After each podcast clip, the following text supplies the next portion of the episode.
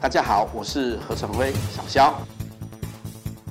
各位校友，大家晚安，我是明义。那欢迎收听今天的消息够地斋。那一样，我们先来介绍今天的来宾。那第一位是我们的战略专家小肖，大家好。那第二位是我们的印度通阿帆，嗯，大家好。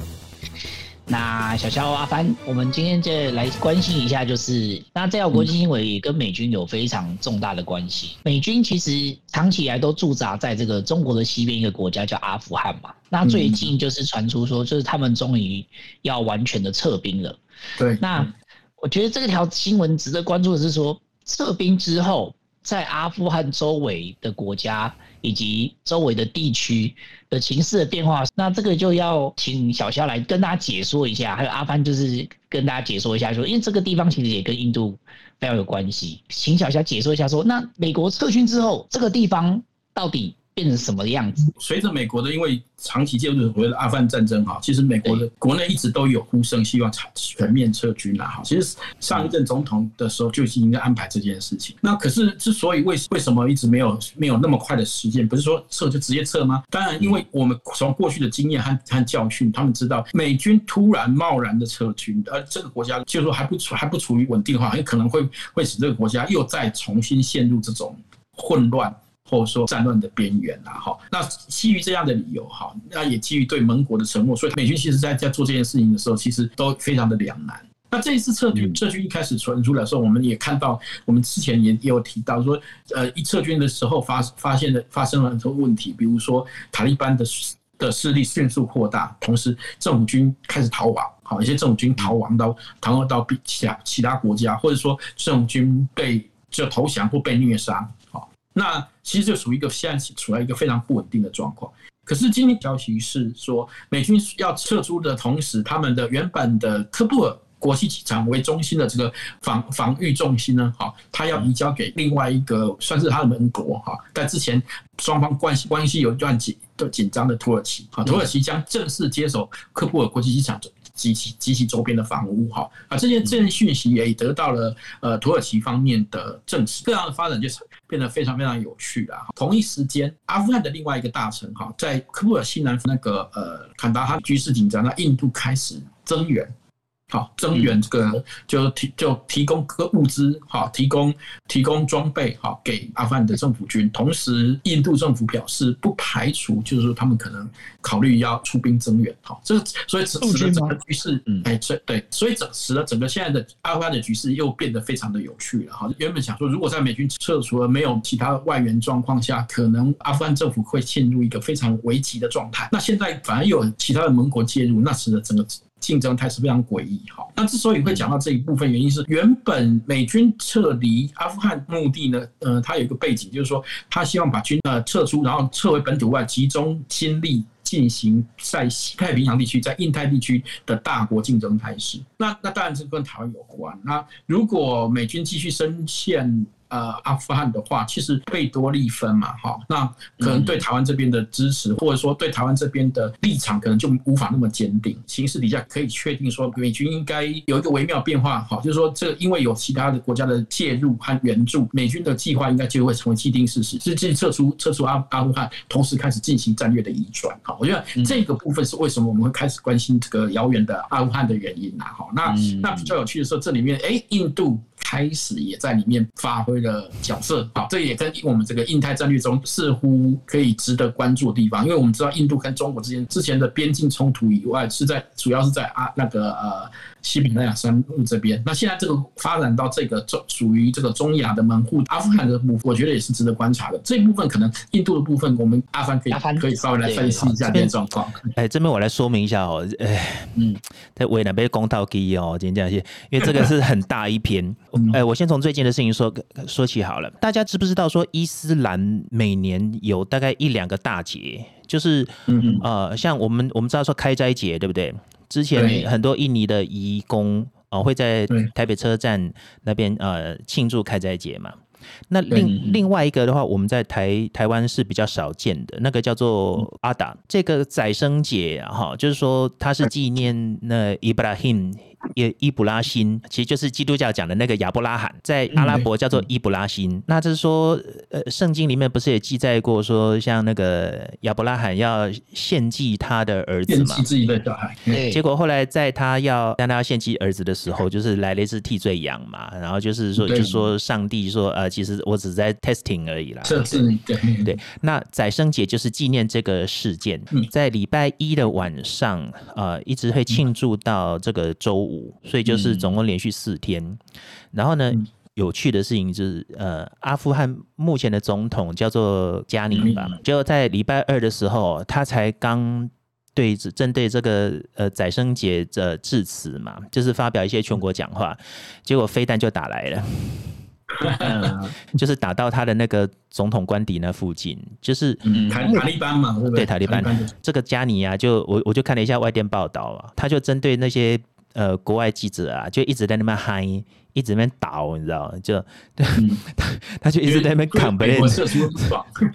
对，他就在 complain 说：“哎呀，这些神学士就是每次跟我那个拍出兵啊，吼，那个巴基斯坦这边勾结啊，所以搞到你看呐、啊，他们每次都会这边针对针对那个总总统官邸这边射飞弹呐，射那什么火箭弹呐，然后好歹好家这次什么没有人伤亡啦，我知道你们是要示威啦，然后这些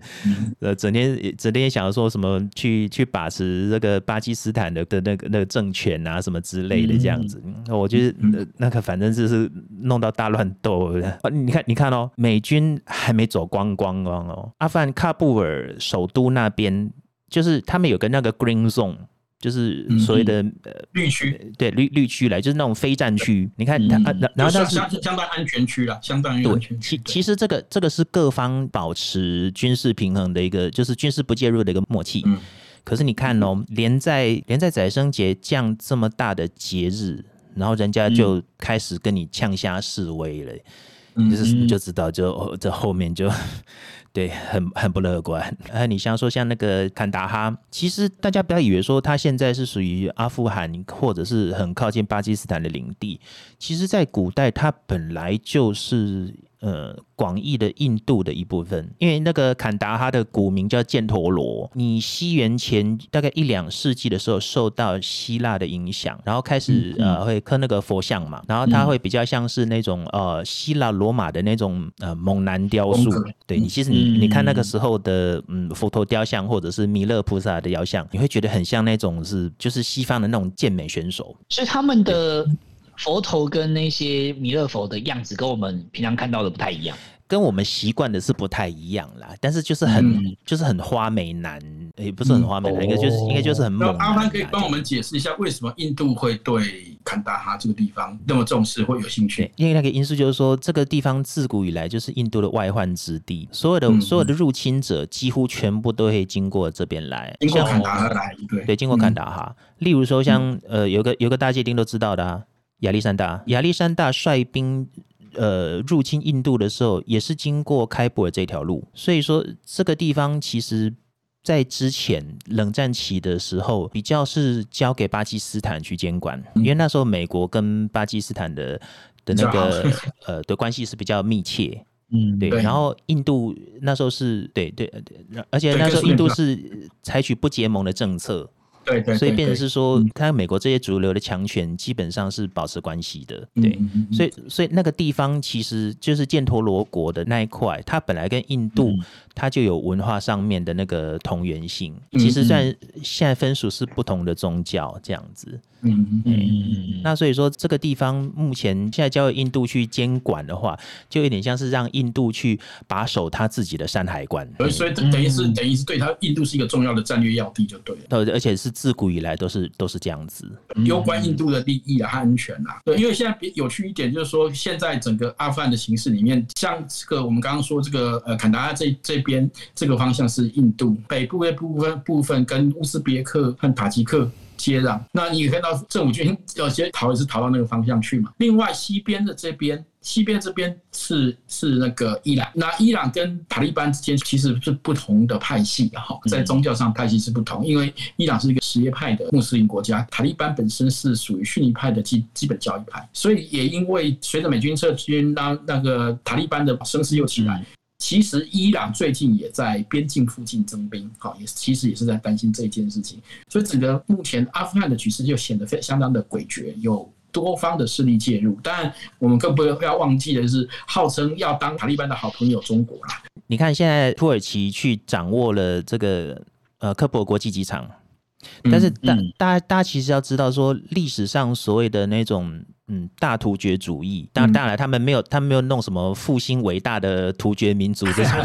这种这种讲法啦，对。可是你看像整个中亚五国这些游牧民族，好，然后跟呃在甚至在东土耳其斯坦，就是中国称之为新疆的地方，应该说清国啦。清国那时候会叫它新疆的意思，就是他也知道说这个地方自古不属于我。才叫做新疆嘛，嗯、不然干嘛叫新？这个区块在中亚的这个核心区块草原的通道上面，这个本来就是后来被突厥的势力给掌握的地方，所以这是比较是以以阿富汗为中心的话，或者犍陀罗这边为中心的话，就是它东边这边是被突厥的整个势力给包围，然后它在西边这边是呃就是。波斯嘛，古波斯。对伊朗，对那伊那伊朗这个它有个前身哈，叫做萨法维帝国，大概就跟蒙古尔帝国是同时的，在就是十六到十八世纪那时候，其实那个时候才奠定了所谓什叶派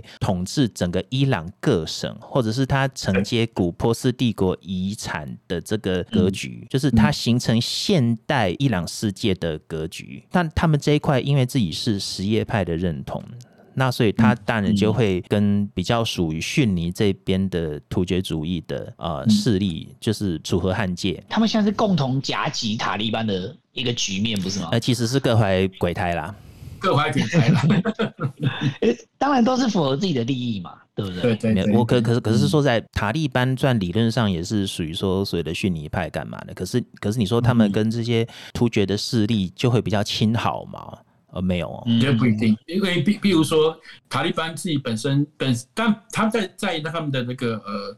就是说，在穆利穆斯林世界中，它当然有一定的、一定的影响力和号召力，但是事实上，他们呃也不属于主流的逊尼派的部分，他们属于这个所谓的基本教义这一派，因为逊尼派中又分了哈。那这一些基本教义派的组织，在很多在中东国家里面哈被质押，或者甚至是取缔，大部分，特别是台湾地区的阿拉伯国家，大家都是这样子的。所以，我们刚刚讲到北。南西面都有对那个塔利班的这个围堵的状况底下，或者说介入的状况底下，那他会不会往东面去呢？阿凡，他会不会进入所谓的就是瓦罕走廊，而进入进入您刚刚说的新疆，也就东土耳其斯坦丁境内？那中国要怎么应对？大自然厌恶真空啊！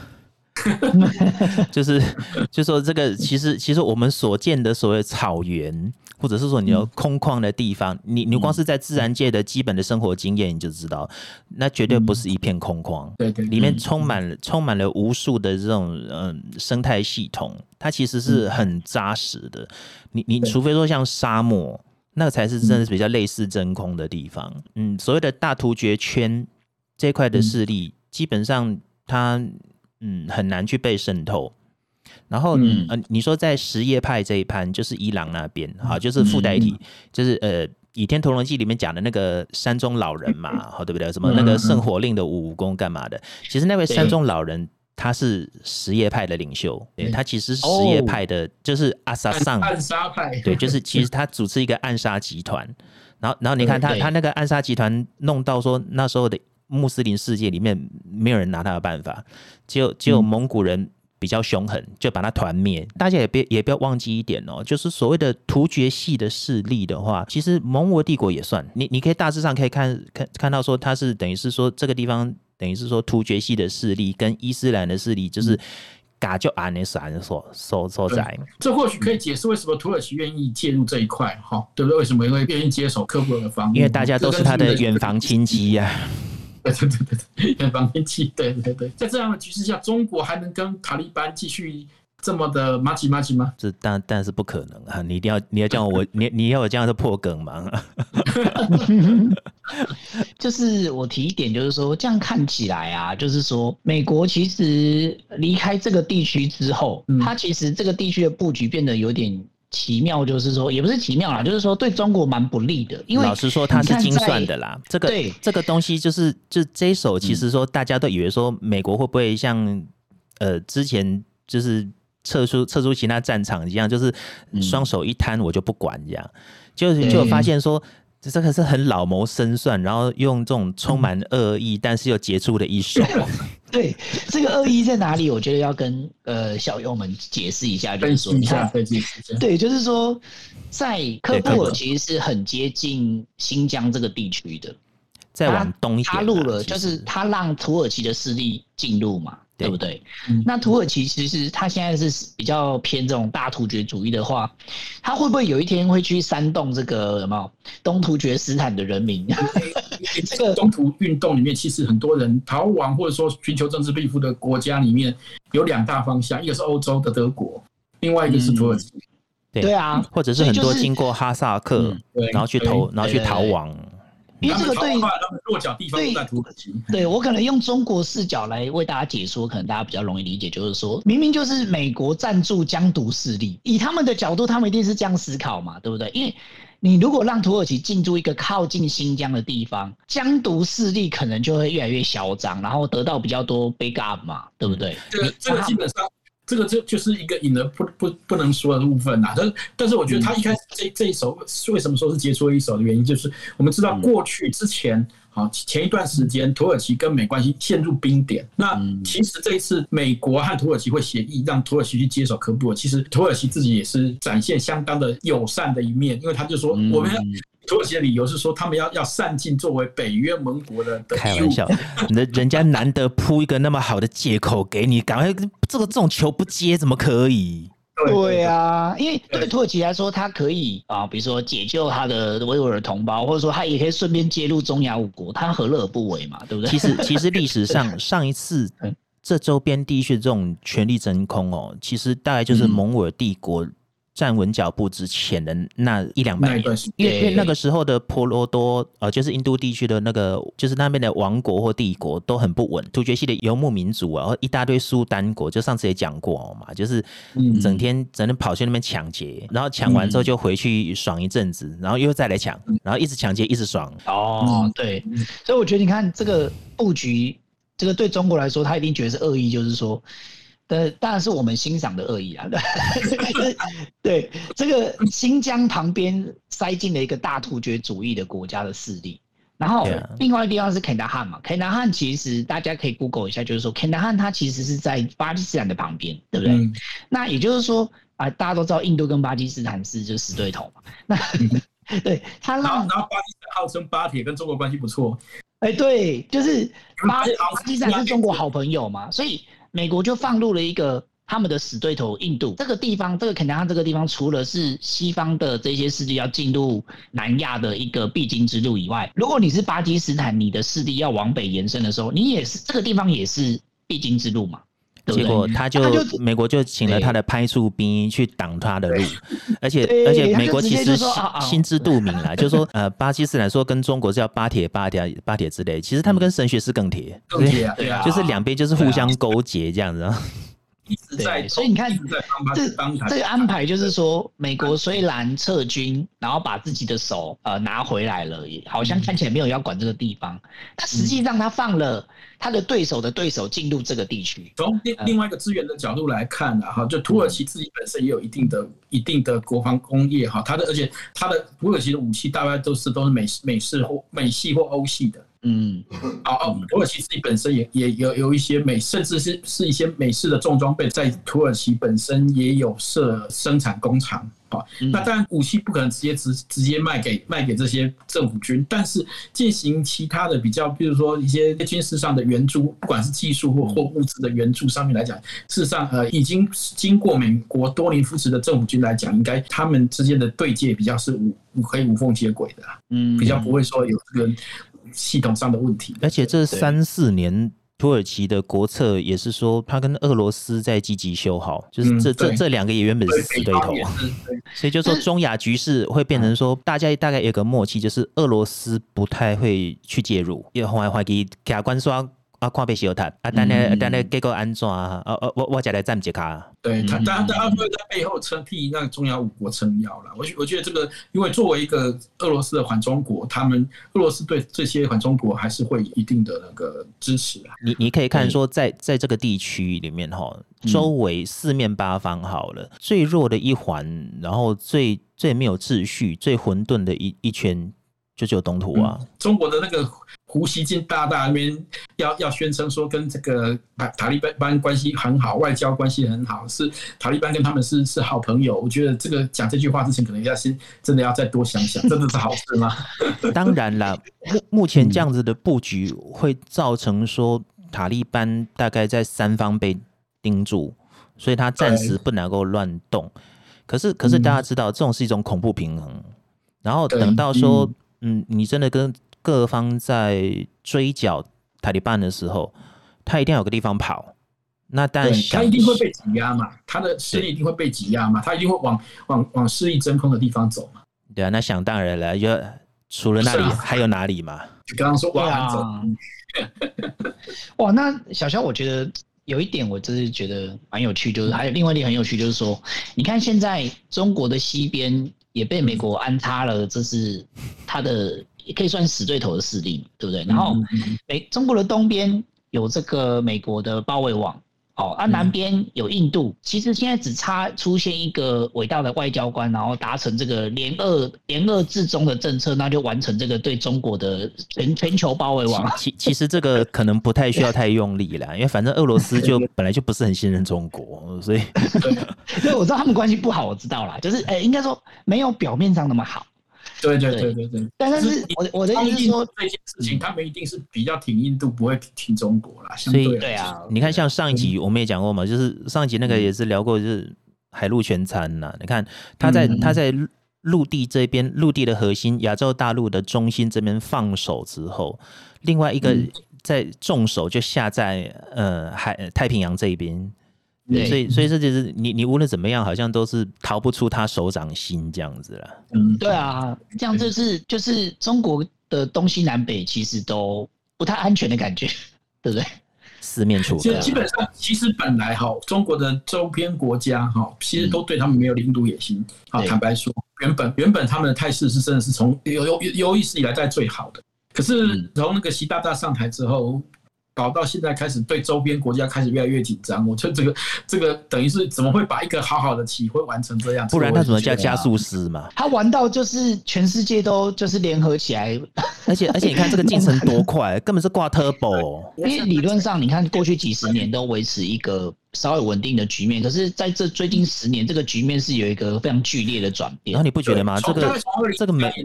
每个月。每个月几乎都有新进度，而且都是那种很、嗯、很 shocking 的进度。对啊，因为我们我知道，其实他们在从改革开放后，特别是尤其是在二零零一年加入 WTO 之后，其实他们这个周边国家之间关系都已经好到已经变成说，中中国真的历史上从来没有那么那么幸运过，周边国家没有任何一个国家跟他跟他们有有。然后他然后他又要做那个反多啊，要要做那个一带一路嘛，是吧？想说沿沿路撒钱给你们啊，然后让让你们这个。万邦来朝哦，就弄到现在够难玩。他他现在都弄到要被包围了，对，而且而且是。海陆陆路，嗯，会也会影响它在有关于就就是所谓的一带一路的影响，因为我们发我们可以发现，它是要通往中亚、通往欧亚大大陆这一块，就会这个刚呃阿富汗的位置刚好卡在中间。犍陀罗国哈，从从古代的时候，它就是属于骁勇善战的民族啦。即使是在比较偏印度教系的，大家都觉得说印度教好像比较温和嘛，其实也不一定了。对，那那那那一边那一带的人民风就是一直。是如此，他永远不可驯服，因为他们就是比较向往自由嘛，对不对？对，游牧民族这很正常啊。因为我我我虽然不是游牧民族，但是我也可以理解啊。整个世界都是我的猎场。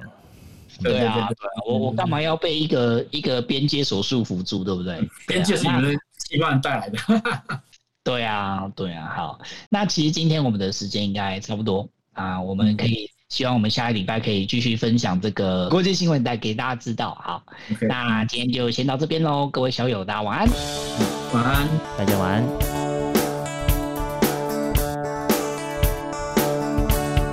如果喜欢我们的影片，请记得帮我们按赞、分享、订阅、开启小铃铛哦。